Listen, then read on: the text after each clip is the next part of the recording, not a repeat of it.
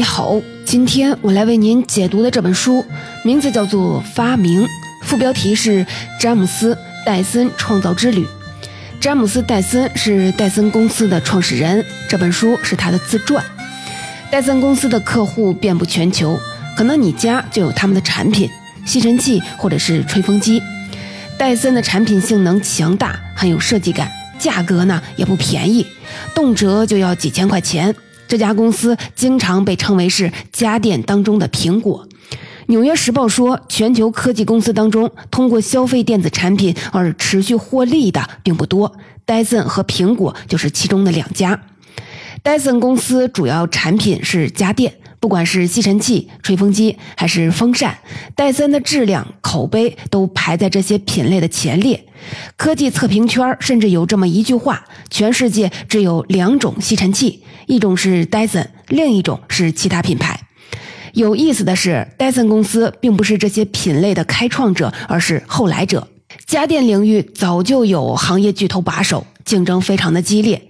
问题就来了，为什么戴森能够成为这些成熟市场的大赢家呢？他们的产品为什么能够接连的取得成功呢？今天这本书能够回答这些问题。詹姆斯·戴森是英国人，一度是英国首富。他在大学读的是艺术学校，后来被誉为英国最好的设计师。不过啊，他觉得自己是发明家、工程师。戴森吸尘器的原型机就是他在几十年前发明的。在他的带领下，戴森公司在全球拥有几千件专利。他在发明工程方面很有经验。实际上，他并不是科班出身。根本没有接受过工程师相关的训练，很多工程知识都是靠他自学，从实践当中得来的。人们常常以为发明的关键是灵感，詹姆斯想要打破这个误解。他希望自己的经历能够让年轻人明白，发明更加看重的其实不是灵感，而是一个人的耐力，看他能不能耐心的从失败当中观察改进。就拿戴森吸尘器的原型机来说，为了一次成功，詹姆斯失败了五千一百二十六次。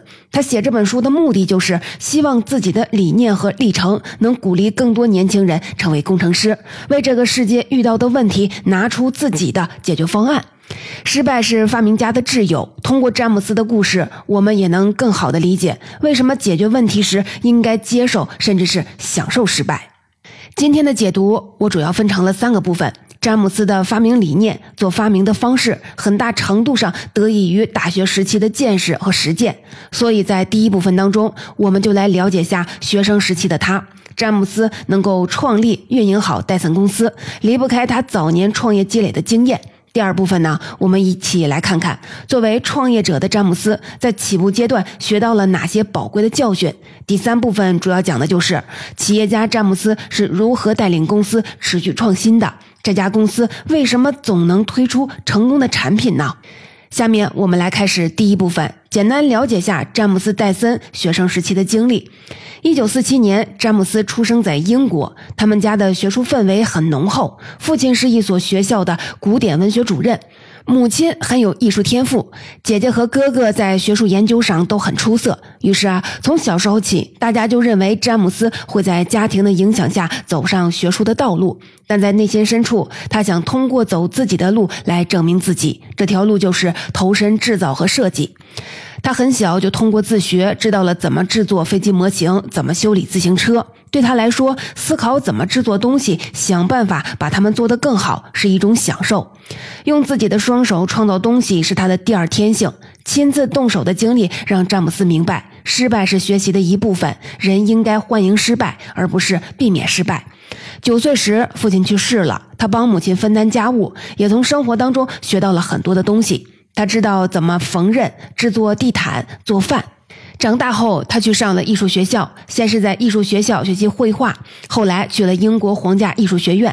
他在设计和工程方面的观念都是在皇家艺术学院上学时建立起来的。这里采取的是跨学科的学习方式，学生只要感兴趣就可以改学其他专业和课程。于是，詹姆斯先选择了家具设计专业，而后转向了室内设计专业。后来呢，他又转到了工程专业。这里的老师对他的启发极大。有位老师叫伯纳德，他对詹姆斯说：“每一项设计都必须有明确的目的。”詹姆斯就用这句话检验了一下时下最好的设计，发现确实如此。不管是汽车设计还是建筑设计，都有很明确的目的。于是啊，从那时起，詹姆斯就开始遵守这一点。自己设计的产品既要诚恳、有目的性，同时呢，也要反映出一定的技术和工程水准。学校还有一位老师叫托尼·亨特，就是他劝说詹姆斯转到了工工程专业，让他在设计、工程、艺术和科学之间建立联系。通过这位老师，詹姆斯知道了一句话：结构就是建筑。什么意思呢？就是说，大多数经久耐用的现代建筑，并不是被他们外部的保护层或者是风格定义的，而是被支撑他们的结构定义的。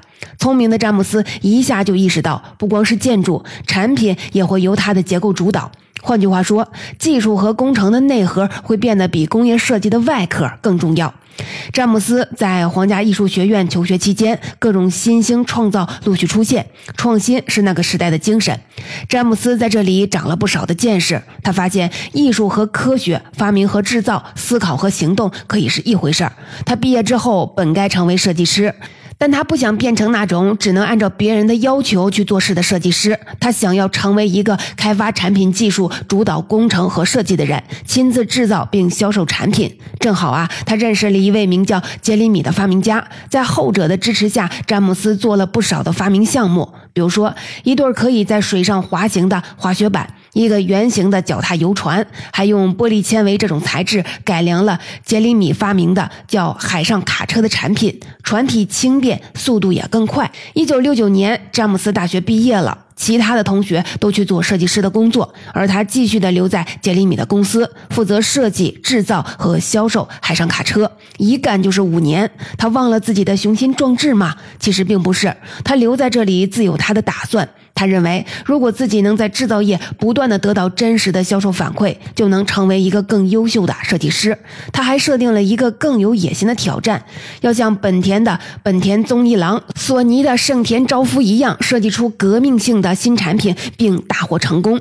詹姆斯的打算，我们今天听起来很合理，可在那时候的英国算是相当叛逆的。书里说，英国人对制造业有偏见，认为制造业缺乏创意，一个学生最糟糕的出路就是。去工厂上班，但在詹姆斯看来，制造业创造性很高。不管多么出人意料的发明，只有通过制造业才能变成可靠的产品。制造业每天都在制造真正的产品，这是创意，也是产业。在英国人的心目当中，销售行业的地位更低，他们甚至啊会鄙视推销员和销售艺术。而詹姆斯通过销售海上卡车发现，销售也是一份高尚、让人兴奋的工作。他在书里啊有段话很精彩：销售是伴随着制造业而来的，它与制造业的关系就像是车轮与自行车的关系一样。当一个全新的产品推出时，人们需要使用销售艺术来解释它，他是什么，他如何工作，以及你为什么需要他。做销售时，他还收获了这样两条心得：第一，不要强迫人们购买，而是要询问他们问题。比如说，消费者的工作是什么？他们是怎么工作的？他们对新产品的期望是什么？第二，大多数人其实并不知道自己想要什么，就算他们认为自己知道，也只是道听途说。詹姆斯建议，制造商在销售产品的时候，要向人们清楚地展示自己发现了什么新的可能、新的想法和新的产品。如果我们去看戴森公司的广告，就会发现他们没有华丽的广告词，只是在介绍自己的产品如何设计、如何工作。一九七四年，詹姆斯离开了海上卡车公司，开始走自己的路，独立创业。他相信，成功发明的关键就在于发明者要成为一名企业家。就像杰里米曾经对他说的：“如果你对新产品有好的想法，你就要设计、制造、营销和售卖它，这样啊，你就能成为一个企业家。”接下来的这一部分，我们就一起来看看詹姆斯在创业起步阶段经历了什么，积累了哪些经验。詹姆斯的榜样是本田宗一郎这样的大人物。他的第一份工作是制造、销售海上卡车这样高大上的产品。他接触过的客户遍布了全球几十个国家。按理说，他可以继续的研发高大上的产品，把此前积累的经验和人脉用起来。可他创业后的首个作品却是日常用品，一个球轮手推车。因为他不只关注前沿大胆的设计，他更关心怎么通过发明改善人们的日常生活。你可别小看这个手推车，正是他为詹姆斯带来了设计、销售、经营方面的经验和教训。如果没有他，说不定戴森吸尘器也就不会出现了。我们来看看詹姆斯和球轮手推车的故事。创业时的詹姆斯已经结婚，和妻子啊有两个年幼的孩子。他们买了一座旧农舍，需要装修。一到周末，詹姆斯就要做很多的体力活。可运东西的手推车每用一次，就会让他愤怒一次。比如说，水泥会从手推车的箱体里溢出来，车腿容易陷入地下，一旦装满了就很难转向，还有侧翻的危险。他发现手推车这个工具自打发明以来就没有改进过，于是啊，他决定改进这个工具。他重新设计了一个手推车箱体，水泥放进去不会粘在上面，也不会溢出。他用一个大大的塑料的球轮取代了传统的轮子，这样手推车就不会陷入松软的地面。值得一提的就是，这款手推车的球轮是红色的，放在绿色的花园里非常的显眼。如果你见过戴森的产品，就知道了，他们很喜欢用用显眼的色彩来提醒用户产品的开关在哪里。改进完产品后，詹姆斯筹集资金成立公司，把球轮手推车投入了生产。可那段时期，整个大环境非常的不利于创业，英国经济不断的下滑，失业人口越来越多，小企业要想贷款相当的难。詹姆斯好不容易才用抵押房子的贷款建立了第一家工厂。球轮手推车虽然在设计上被英国设计委员会认可，但在销售上遇到了问题。他花了大量的时间把产品分销出。去赚钱的却是批发商。慢慢的，詹姆斯学会利用新闻媒体的力量销售产品，塑造公司的公众形象。他在报纸上做过整版的广告，还让球轮手推车登上了热门电视节目，吸引关注。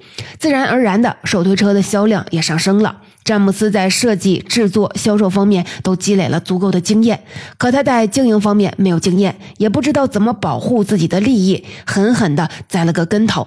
他为球轮手推车成立了公司，有其他的股东，他没有把专利权留给自己，而是转给了公司。为了生产手推车，詹姆斯他们借了利率高达百分之二十四的贷款，还不断的引进新的投资者。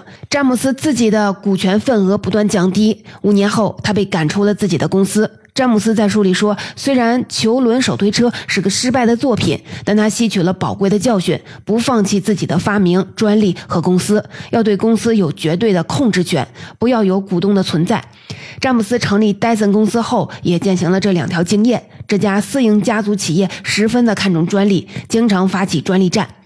球轮手推车还有更大的意义。正是在制作这款产品时，詹姆斯有了灵感，想要重新设计吸尘器。工厂在制作手推车时，需要用干粉涂料来喷涂手推车的钢架。这个过程当中，粉尘会弄的是工厂里到处都是。为了解决这个问题，詹姆斯接触到了气旋分离器，它能够通过离心力持续的收集灰尘和颗粒，还不会洒漏。詹姆斯自己动手画了一张工程图，然后和两个工人一一起制造出了一个巨型的气旋分离器，来供球轮手推车工厂使用。气旋分离器让詹姆斯想要设计一款气旋的吸尘器。小时候，他们家有一台吸尘器，詹姆斯对它的印象很深，不是因为这是家里唯一的一台电器，而是因为它又臭又脏又没用。成家后，他用的吸尘器是当时市面上功能最强大的，可也不好用。过去的吸尘器都有一个尘袋，作用跟过滤器啊差不多，把灰尘截留在袋子里。詹姆斯发现家里的吸尘器明明还很新，吸力。呀，就变小了。他好奇的把吸尘器拆开研究完，才意识到这种吸尘器一旦灰尘进入尘袋，就会开始出现排气孔堵塞的问题。之后，穿过排气孔的气流量会越来越少，吸尘器的吸力和清洁能力也就越来越低了。他心想，气旋分离器能够持续的收集灰尘和颗粒，还不会洒漏，自己是不是可以发明一个既不堵塞又能保持强大吸力的气旋吸尘器呢？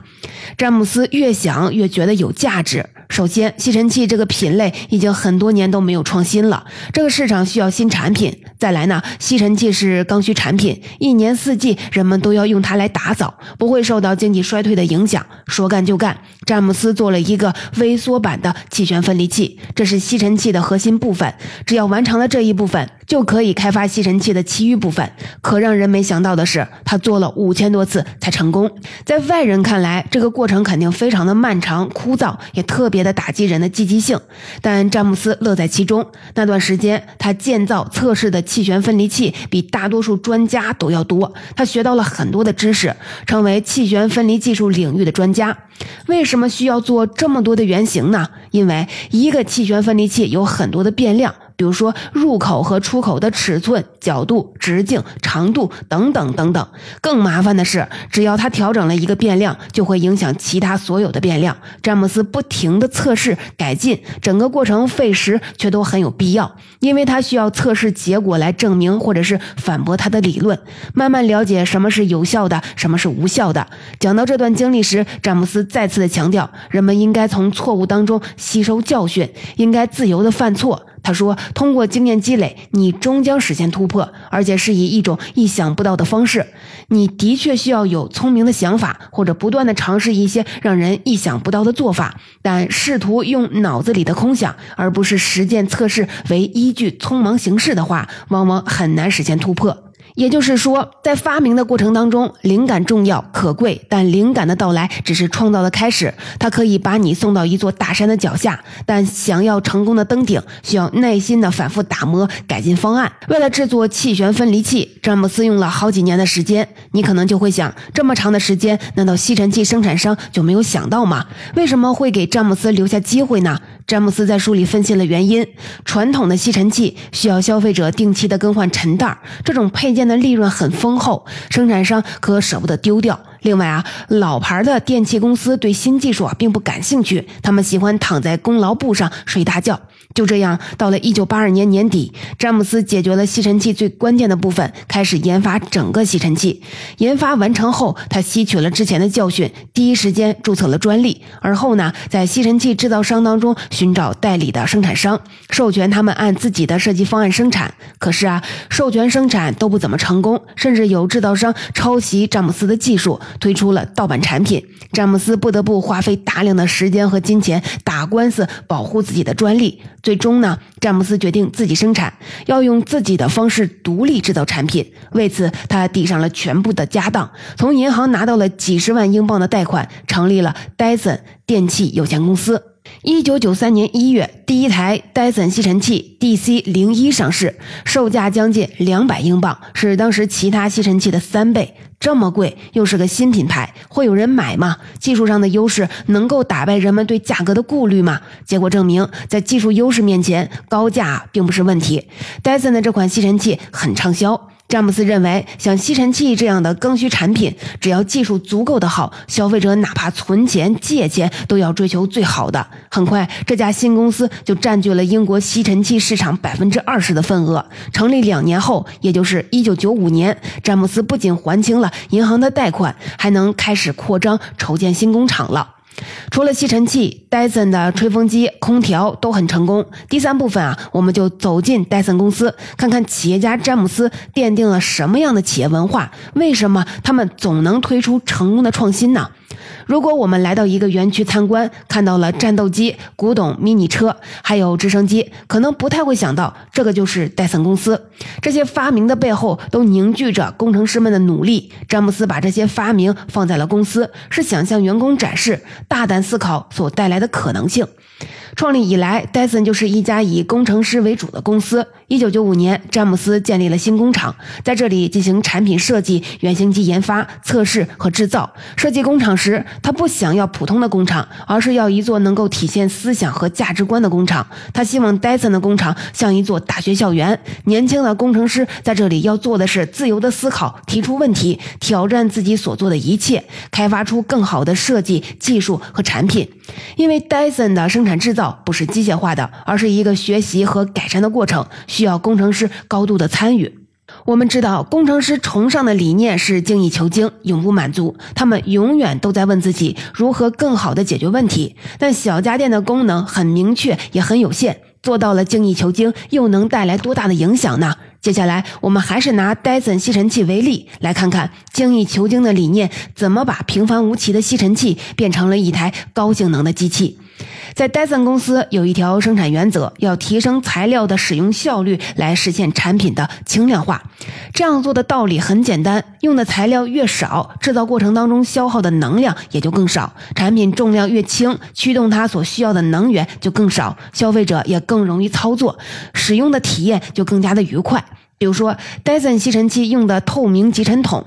詹姆斯想要集尘筒更薄一点，但塑料材料供应商通过计算机的程序预测，必须达到二点五到三点五的毫米厚。但詹姆斯和团队设计制作了一个一毫米厚的集尘筒，依然能正常的工作。再比如说，戴森第一代吸尘器用的马达是一千四百瓦，而竞争对手用的是两千瓦，甚至是两千四百瓦的马达。乍一听啊，好像戴森不如对手，但对方的吸尘器在工作的过程当中，由于尘袋的堵塞。吸力会有所损耗，动力会被浪费，而戴森吸尘器没有这些问题，清洁能力啊比对手强。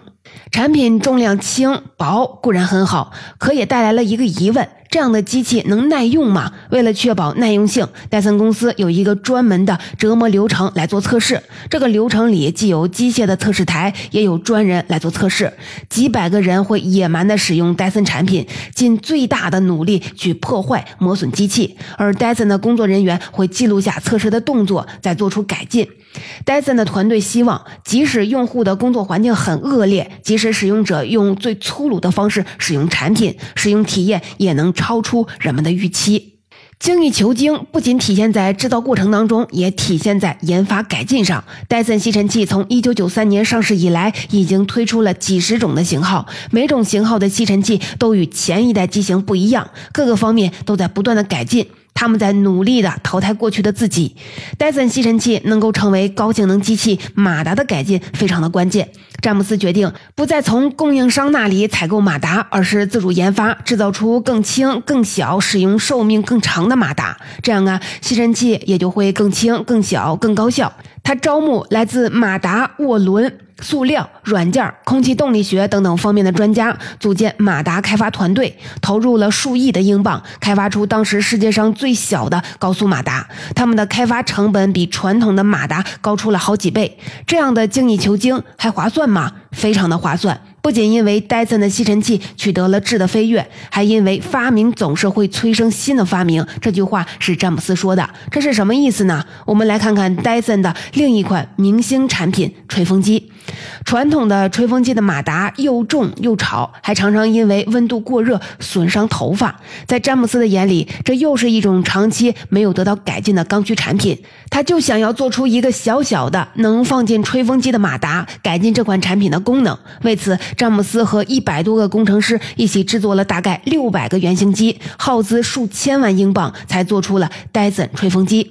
这款产品为戴森公司吸引了大批女性用户，也间接带动了其他产品的销量。你看啊，如果他们只把重金打造的马达用在了吸尘器上，也许戴森这个品牌的发展速度就没有现在这么快了。看这本书时，尤其是研发相关的章节，我总会想起那句“发明会催生新的发明”，它其实就是戴森公司连续推出成功产品的秘诀。我曾经看过一句话，在每个项目结束时，人们可以得到两样东西：你开发的产品以及你学到的经验。这些东西都会影响到下一步的设计。比如说，詹姆斯他们在对气流做实验时发现，如果把一种速度高达六百四十四千米每小时的片状的气流对准手部，能够刮掉手上的水，不用加热，手就能瞬间的被擦干。于是啊，他们开发了戴森干手器，而这个产品为戴森后来的风扇产品开了道。电风扇自从一八八二年发明以来，设计也基本没变过。詹姆斯他们发现，干手器的核心技术超。超高速片状气流可以在后方产生大量额外的空气，这样就能发明一种空气净化风扇，既可以制暖，也可以吹凉风，还能净化空气。今天我们介绍的产品基本都是詹姆斯和戴森公司的成功之作，他们当然啊也有过失败。比如说，他们曾有过一个雄心勃勃的造车计划，研发电动汽车，花了几十亿，却最终失败了。但在詹姆斯看来，每一次失败都是有价值的。正是有了这些巨大的失败，詹姆斯和戴森公司才能在电池、机器人技术、空气处理、照明等等领域学到了很多的东西。说不定其中就藏着下一个突破。就像詹姆斯在书里所说的：“盈利与亏损，成功与失败之间，其实只有一步之遥。一旦周围的环境竟发生了变化，你需要随之做出改变，重塑你的事业。”总结发明詹姆斯戴森创造之旅这本书的精华内容，我就为您解读到这里。下面我们一起来简单的总结一下：戴森公司能够让不起眼的小家电变成黑科技的化身，就是因为创新。而这家公司的创新基因来自创始人詹姆斯戴森，从小啊用自己的双手创造东西就是他的第二天性。大学时，他形成了自己的发明观。他坚信每一项设计都必须有明确的目的。对于一样产品来说，技术和工程的内核要比工业设计的外壳更重要。在他的创造之旅中，设计、制造、营销、售卖同样重要，因为他的目标不是成为设计师，而是成为一个企业家。这是成功发明的关键。创业时，詹姆斯·戴森很关心怎么通过发明改善人们的日常生活。于是啊，他改进了手推车，并从这个作品当中积累了经验，获得了宝贵的教训。也是因为手推车，他接触到了气旋分离器，通过五千多次的失败，制造出了可以放进吸尘器的原型，而后才有了戴森公司和明星产品吸尘器。作为工程师，詹姆斯·戴森信奉践行精益求精的理念，把吸尘器从普通的家电改进成了高性能的机器。精益求精对人对资金的要求非常的高，戴森公司的研发成本常常高达上亿英镑，但这个过程很划算，因为发明总会。催生另一个发明，成功总会促进另一个成功。如果你也读了这本书，可能会对詹姆斯·戴森的失败观留下深刻的印象。詹姆斯说，当他发现每一次失败都教会了他一些东西后，他每天都在质疑和学习。他对戴森员工最看重的品质就是尝试、失败并从中学习的意愿。发明总会催生另一个发明，这句话不是詹姆斯的原创，更像是发明家的共识。大发明家爱迪生就是这么干的。他们解决问题的过程，就是在失败当中学习的过程。建立一个原型进行测试，分析失败的原因，修正，然后再建立一个原型。在发明家看来，失败是一种幸运，而不是诅咒。拥有这样的心态，难怪詹姆斯不管在技术、创业、运营上遇到多少的困难，都不会被失败打倒。詹姆斯的故事给我们带来的启发就是：面对问题，如果我们想给出自己的解决方案，那么就不应该让自己远离失败，而是主动的与失败建立联系。